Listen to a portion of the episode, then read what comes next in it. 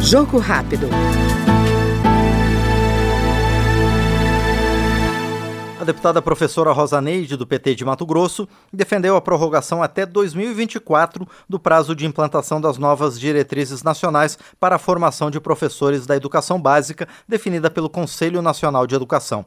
Segundo ela, a medida é importante para adequar os currículos das faculdades às especificidades locais. Por parte do Ministério da Educação e do Conselho Nacional de Educação, havia uma discussão que integrava as entidades formadoras de professores em todo o Brasil na construção das diretrizes.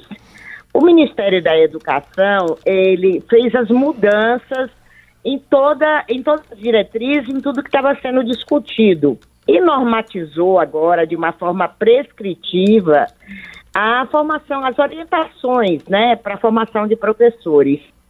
E as, as instituições reagiram, querem uma discussão mais profunda a respeito então é muito importante essa prorrogação para que se discuta pontos que são sensíveis à formação de professores. Nós ouvimos no Jogo Rápido a deputada professora Rosa Neide, do PT de Mato Grosso.